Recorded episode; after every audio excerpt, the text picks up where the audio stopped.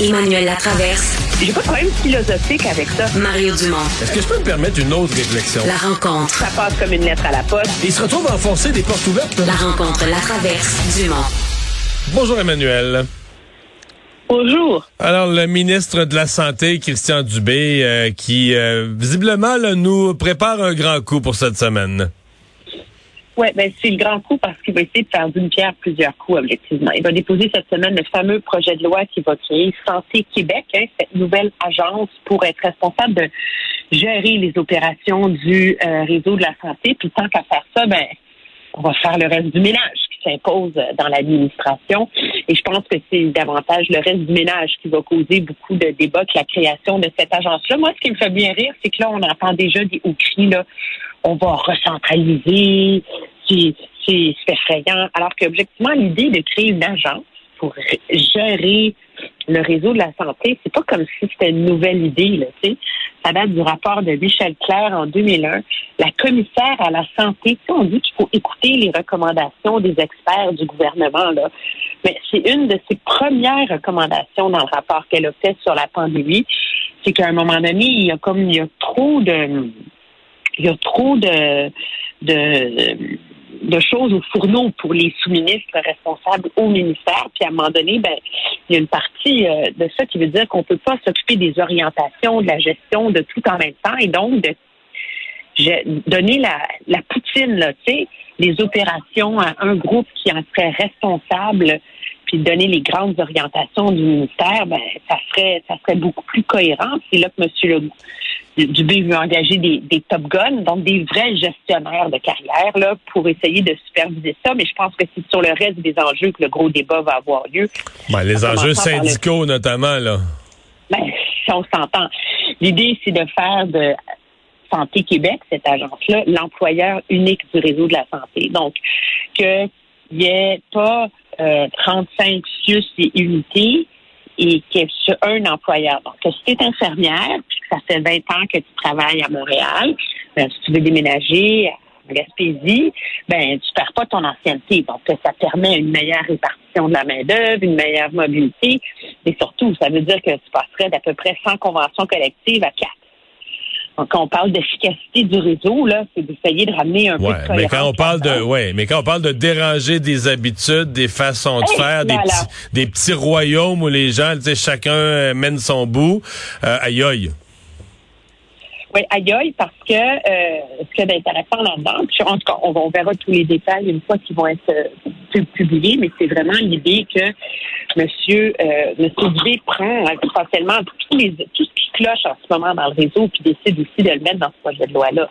Donc, euh, il a de demander aux aux médecins spécialistes qui font du 9 à 4 euh, d'assurer dans les hôpitaux pour pas que les gens attendent 12 heures dans les couloirs, que qu'un spécialiste daigne revenir à l'hôpital pour regarder les résultats des tests. Euh, ça veut dire euh, changer la gestion du réseau de la santé pour que euh, les, les gestionnaires soient imputables des résultats qu'ils obtiennent beaucoup plus. Puis, ça veut dire aussi revoir toute la façon dont on va organiser le travail. C'est un énorme projet de loi j'ai hâte de voir euh, euh, la réaction euh, de tous et chacun. Puis ce qui est difficile par ailleurs pour M. Dubé, c'est qu'on s'entend. On s'entend, c'est pas le genre de truc dont on va voir les résultats rapidement. Là. Euh, ben, en Ontario, ils ont fait le même exercice en, en 2019, puis je suis pas sûre qu'on les voit vraiment les résultats en ce moment, là, parce que ça prend énormément de temps pour que euh, les fruits de ces réorganisations-là soient vus, ce qui ne veut pas dire que c'est pas nécessaire de le faire cependant.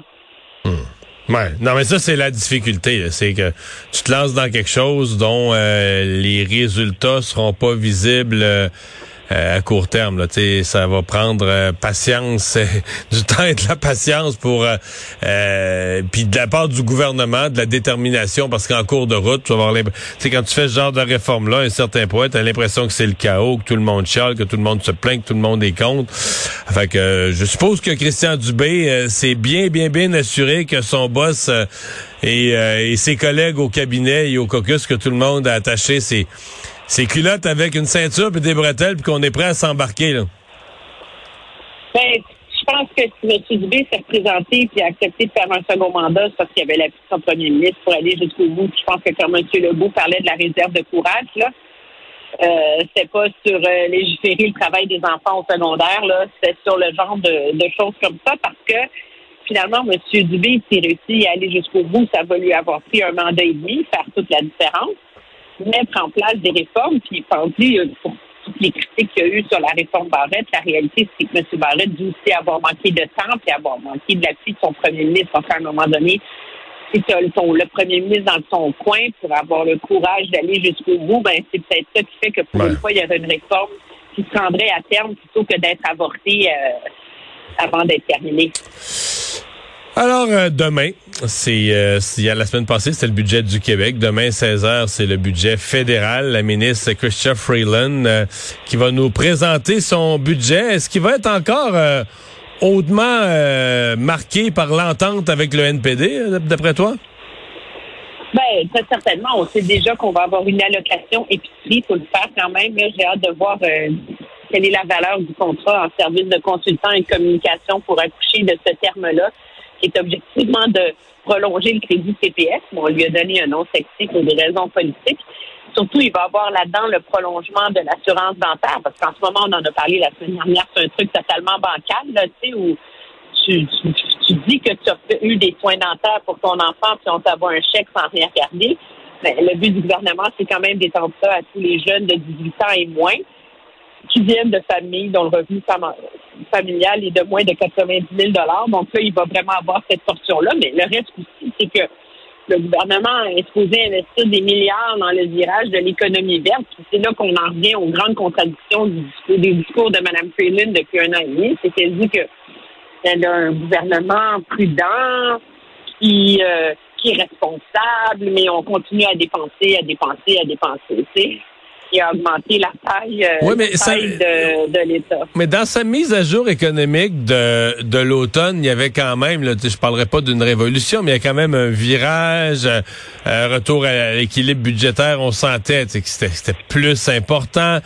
Est-ce que tu penses qu'on va être encore sur ce ton-là, quand même, d'une certaine prudence, d'une certaine rigueur, de maintien? L'année 2020, ben, l'année 2028, il faut revenir à l'équilibre? Ben, je veux dire, le, directeur parlementaire du budget qui a regardé les chiffres dit que c'est impossible qu'elle y arrive à l'équilibre budgétaire en 2028, à moins qu'elle se mette à couper. Là. Ça, c'est dans sa dernière mise à jour au directeur parlementaire du budget le mois dernier. Puis la réalité, c'est, et je pense que c'est le problème de crédibilité de plus en plus lourd de Mme Freeman, c'est qu'elle a beau entretenir ce discours-là. La réalité, c'est que c'est pas ce que sous-tendent les chiffres de, de, ces, de ces budgets et ces mises à jour économiques. Il y avait quand même 35 milliards de dollars de nouvelles dépenses là, dans la mise à jour de l'automne, si ma mémoire est bonne.